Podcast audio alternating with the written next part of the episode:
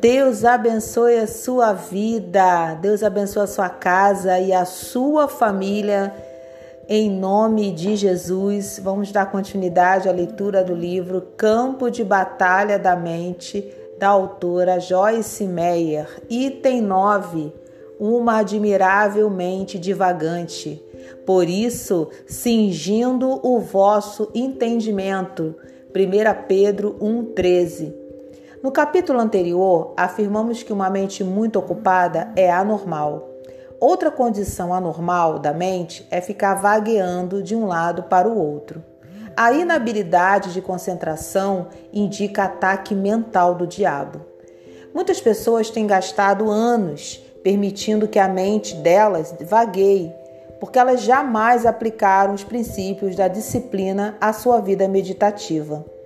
Muito frequentemente, as pessoas que parecem não poder se concentrar pensam que são mentalmente deficientes. Entretanto, a inabilidade de concentração pode ser o resultado de anos permitindo que a mente faça o que ela quer fazer, quando quer fazer. Falta de concentração pode ser também deficiência de vitamina.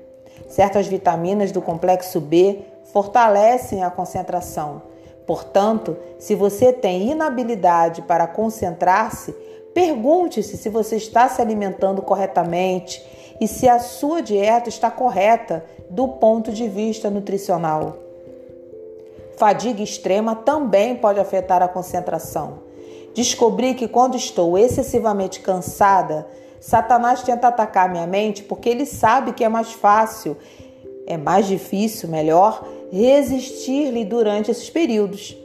O diabo quer que eu e você pensemos que somos mentalmente deficientes. Então, tentaremos fazer nada para causar-lhe problemas. Ele quer que aceitemos passivamente qualquer mentira que ele nos diga. Uma das nossas filhas tinha dificuldade para concentrar-se durante seus anos de infância.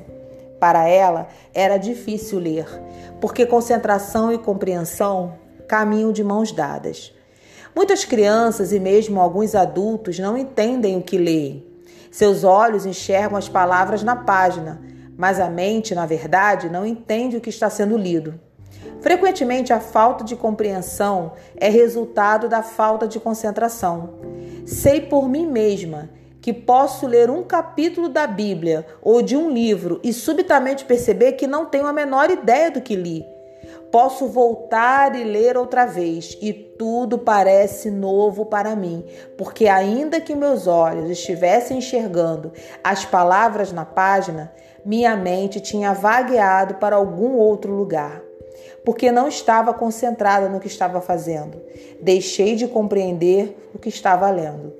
Frequentemente, o problema real por trás da falta de compreensão é uma de atenção causada por uma mente divagante. Uma mente divagante. Guarda o teu pé, aplica a tua mente ao que estás fazendo. Eclesiastes 5:1. Acredito que a expressão guarda o teu pé significa não perca o equilíbrio ou não saia dos trilhos. A amplificação dessa frase indica que, que alguém se mantém nos trilhos mantendo a mente naquilo que está fazendo. Eu tinha uma mente divagante e tive de treiná-la com disciplina. Não foi fácil e algumas vezes ainda tenho uma recaída. Enquanto estou tentando completar algum projeto, subitamente percebo que minha mente desviou-se para alguma coisa que não tem nada a ver com o assunto em pauta. Ainda não cheguei ao ponto da perfeita concentração, mas pelo menos entendo como é importante não permitir que minha mente vá onde ela quer, quando desejar. O dicionário Webster define a palavra wander, vaguear, como: primeiro, andar ao acaso, sem rumo. 2. Ir por uma rota indireta ou de forma inconstante, a passo lento. 3. Seguir um curso ou ação irregular. 4. Pensar ou expressar-se de forma obscura ou incoerente. Se você é como eu, Você pode estar sentado em uma igreja, ouvindo o pregador, realmente gostando, beneficiando-se do que está sendo dito, quando subita, subitamente sua mente começa a devagar. Um pouco depois você acorda para se dar conta de que você não se recorda de coisa alguma do que aconteceu. Ainda que seu corpo estivesse na igreja, sua mente estava num shopping, passeando pelas lojas ou em casa, preparando o jantar. Lembre-se, na batalha espiritual, a mente é o campo de batalha e onde o inimigo faz seu ataque. Ele sabe muito bem que, mesmo que uma pessoa vá à igreja, se ela não mantiver sua mente no que está sendo ensinado, ela não ganhará absolutamente nada por ter estado lá. O diabo sabe que a pessoa não pode se disciplinar para completar um projeto se ela não puder disciplinar sua mente para manter-se no que está fazendo. Esse fenômeno de uma mente divagante também ocorre durante uma conversa. Às vezes, meu marido Dave está conversando comigo e escuto-o por, por um pouco de tempo. Subitamente percebo que não ouvi uma palavra do que ele estava dizendo. Por quê? Porque permiti que minha mente divagasse para alguma outra coisa. Meu corpo estava lá, parecendo escutar, mas apesar disso, minha mente não ouviu nada.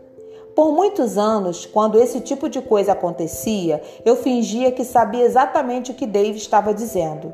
Agora paro e digo: Você pode voltar e repetir isso? Deixei minha mente devagar e não ouvi uma palavra do que você disse. Dessa forma, sinto que pelo menos estou tratando do problema. Enfrentar os problemas é a única maneira de ficar do lado vitorioso deles. Decidi que se o diabo teve o trabalho de me atacar com uma mente divagante, então talvez estava sendo dito alguma coisa que precisava ouvir. Uma forma de combater o inimigo nessa área é aproveitando as fitas de áudio ou CDs oferecidos em muitas igrejas. Se você ainda não aprendeu a disciplinar sua mente para se manter no que está sendo dito na igreja, então compre uma fita ou um CD do sermão cada semana e escute tantas vezes quantas forem necessárias para que você realmente ouça a mensagem. O diabo desistirá quando ele vir que você não irá se render. Lembre-se, Satanás quer que você pense que é mentalmente deficiente, que há alguma coisa errada com você mas a verdade é que você precisa apenas começar disciplinando sua mente. Não a deixe correr pela cidade fazendo o que lhe agrada. Comece hoje a guardar o seu pé para manter a sua mente no que você está fazendo. Você precisará praticar por um pouco de tempo, quebrar velhos hábitos e formar novos. Sempre toma tempo, mas no final vale a pena uma mente imaginativa. Porque em verdade vos digo que se alguém disser a este monte, ergue-te e lança-te no mar, e não duvidar no seu coração, mas crê que se fará o que diz, assim será com ele. Por isso vos digo que tudo quanto em oração pedirdes, crerdes, tende fé e sede confiantes que recebestes, e será assim convosco, e vos será concedido, e vós recebereis. Marcos 11, 23, 24. Quando me defronto com uma coisa ou outra, frequentemente começo a me dizer: imagino, estou imaginando. Por exemplo, imagino como será o tempo amanhã. Estou imaginando o que devo usar na festa. Estou imaginando como serão as notas que o Dene, meu filho, terá no seu boletim escolar. Estou imaginando quantas pessoas estão presentes ao seminário. A palavra wonder é definida parcialmente como substantivo, como um sentimento de perplexidade ou dúvida, e em sua forma verbal, como estar cheio de curiosidade ou dúvida. Aprendi que tenho muito mais proveito fazendo alguma coisa positiva do que simplesmente me perguntando o tempo todo sobre alguma coisa imaginável. Em vez de ficar imaginando quais serão as notas que o Danny vai conseguir, posso acreditar que ele terá boas notas. Em vez de ficar imaginando o que deveria usar na festa, posso decidir o que usar.